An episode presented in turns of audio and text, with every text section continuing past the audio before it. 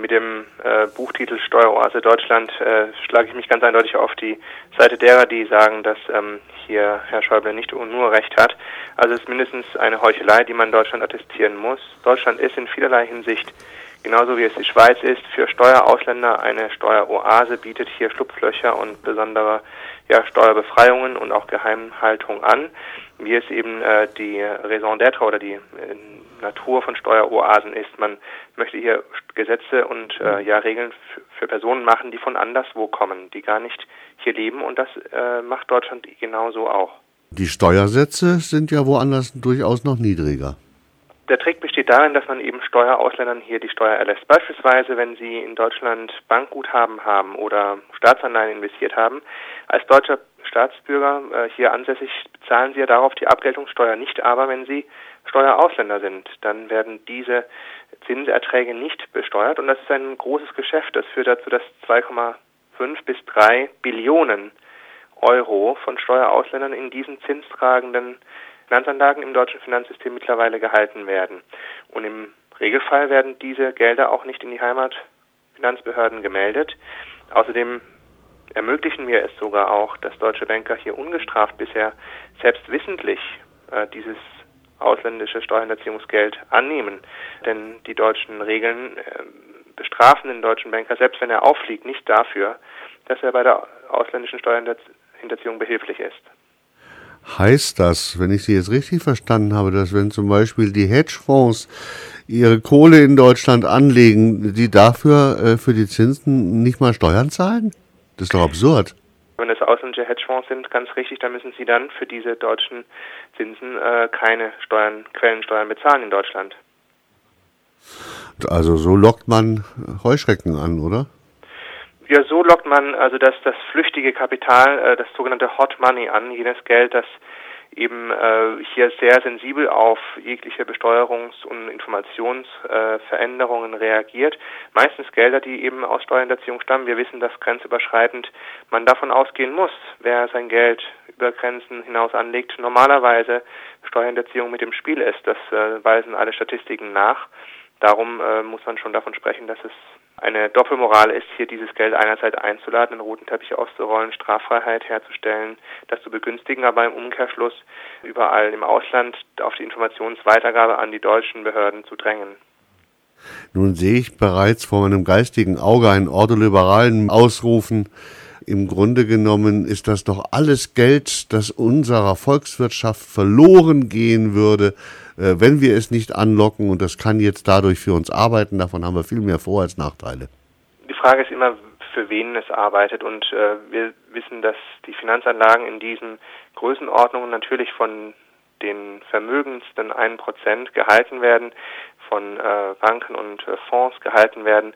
Also dass diese davon profitieren, das äh, mag ja dahingestellt sein, aber äh, für den Rest der Bevölkerung bedeutet es doch in aller Regel, dass diese um eine umso höhere Steuerlast zu schultern haben. Und genau dagegen wenden wir uns dagegen, äh, ja, wende ich mich auch in dem Buch ähm, und, und möchte das aufdecken, weil noch immer der Reflex, glaube ich, bei vielen normal verdienenden Arbeitenden auf diese Thematik ist, oh nein, ich möchte nicht mehr Steuern bezahlen, aber solange wir nicht verstehen, dass das Desinteresse der größten Teils der Bevölkerung an diesem Thema dazu führt, dass eben, wie bei Cum-Ex-Geschäften kürzlich in den Medien auch gesehen, immer äh, die politisch Leitenden versucht sein werden, mit dem Druck der Lobbyisten nachzugeben und hier eine Besonderbehandlung für die privilegiertesten und äh, vermögendsten zu ermöglichen.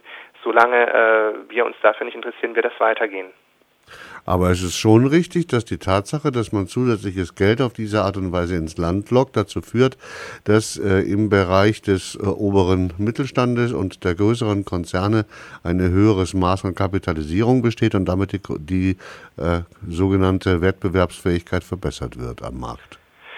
Das das kann man, das kann man nicht äh, letztlich abschließend beurteilen, weil natürlich der Effekt auch umgekehrt sein könnte, dass sich, wenn, wenn dieses Geld nicht hier liegen würde, dann auch äh, eine Wettbewerbsverbesserung äh, da einstellen würde, weil sich die Wechselkurse etwa nach unten absenken würden, also die Exportmöglichkeiten äh, besser wären und die Importkosten steigen würden. Also ob man da unterm Strich wirklich sich selbst einen äh, Gefallen oder der Volkswirtschaft einen Gefallen tut oder wenn man selbst auch nur das Bruttoinlandsprodukt ansieht, selbst einen nach diesem Maßstab sich einen Gefallen tut, das sei dahingestellt, das ist empirisch nicht nachgewiesen.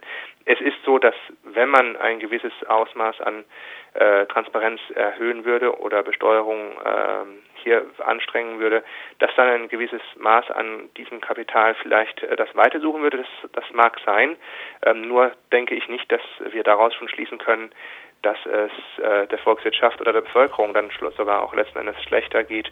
Schließlich gibt es auch viele Stimmen, die sagen, es, es täte uns längst äh, gut, wenn wir einen deutlich schmaleren Bankensektor haben. Also bitte gehen Sie doch, äh, wenn die Banken damit drohen, dass sie gehen, bitte schön, das tut uns äh, vielleicht sogar volkswirtschaftlich sehr gut.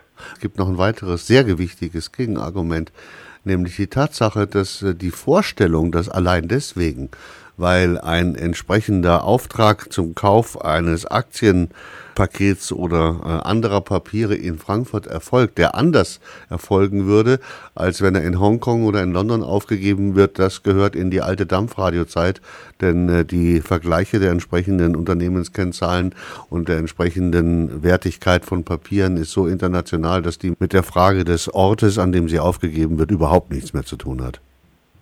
Nur meine andere Frage. Ähm, wir sind ja in Bayern und zur bayerischen Leitkultur gehört ja das Bekenntnis zum Katholizismus, jedenfalls zum Christentum. Und da äh, steht geschrieben, an ihren Taten sollt ihr sie erkennen. Sprich, wie schaut's denn eigentlich aus, wenn man sich anguckt, mit welcher Inbrünstigkeit der deutsche Staat Steuersünder verfolgt im Vergleich zu anderen europäischen Staaten? Man, man kann tatsächlich in Deutschland sagen, dass es hier äh, sehr schlecht bestellt ist. Die Ausschnitte, die wir kennen, äh, zeigen, zeichnen kein schmeichelhaftes Bild und geben großen Anlass zur Sorge, weil ähm, wir eben bislang sagen können sogar, dass Herr Höhnes wahrscheinlich die große Ausnahme ist. Er ist vermutlich der einzige oder ja momentan der einzige Bekannte Steuerhinterzieher mit Auslandskonto, der wegen diesem Auslandskontogeldern überhaupt jemals in Deutschland ins Gefängnis gewandert ist.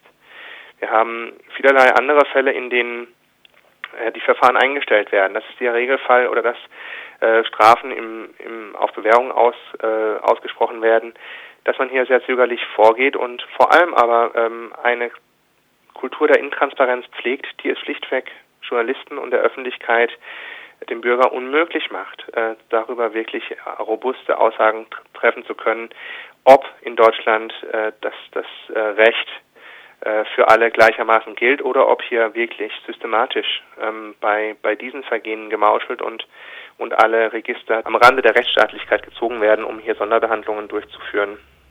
Das heißt, ähm, Hönes wurde, wenn wir jetzt mal das Bild eines Schiffes uns vor Augen führen, demonstrativ an der Ra aufgeknüpft während im Schiffsbauch alles so weitergeht wie bisher.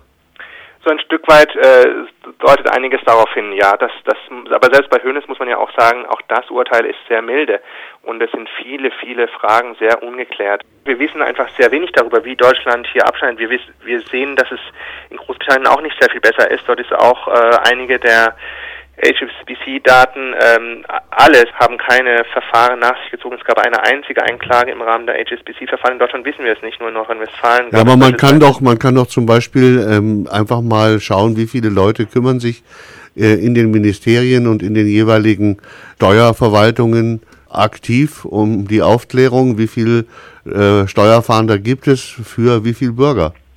Das, diese Daten liegen leider nicht vor auf europäischer Vergleichsebene. Es gibt die allgemeine Anzahl der Steuerverwaltungsstärke der einzelnen europäischen Staaten, aber da fließt alles mit rein. Mhm. Nicht nur die Steuerverfolgung, Straf, äh, die Strafverfolgung ähm, oder die ähm, na, Prüfungsdienste wie die Steuerfahndung und Betriebsprüfung. Darum können wir darüber im europaweiten Vergleich gar keine Aussage treffen. Vielleicht ist es ja einigen peinlich. Wie ist es auf deutscher Ebene zwischen den Bundesländern? Ist das in etwas selbe? Da gibt es auch diese Zahlen äh, leider nicht. Die werden als äh, geheim Sache behandelt auf äh, deutscher Ebene. Das ist ähm, sehr seltsam, aber ähm, das ist die äh, Realität und ich habe diese, diese Zahlen recherchiert im Rahmen des Buches durch Einzelanfragen an Bundesländer, bin da teilweise aber auch äh, nicht fündig oder geworden, aber ähm, diese Zahlen für die Prüfungsdienste sind doch äh, äh, aussagekräftig genug, um zu erkennen, dass es hier eine systematische Divergenz gibt zwischen den südlichen Bundesländern Baden, Bayern und Baden-Württemberg und anderen Bundesländern, die wo eben Bayern und Baden-Württemberg gemessen an ihrer Wirtschaftskraft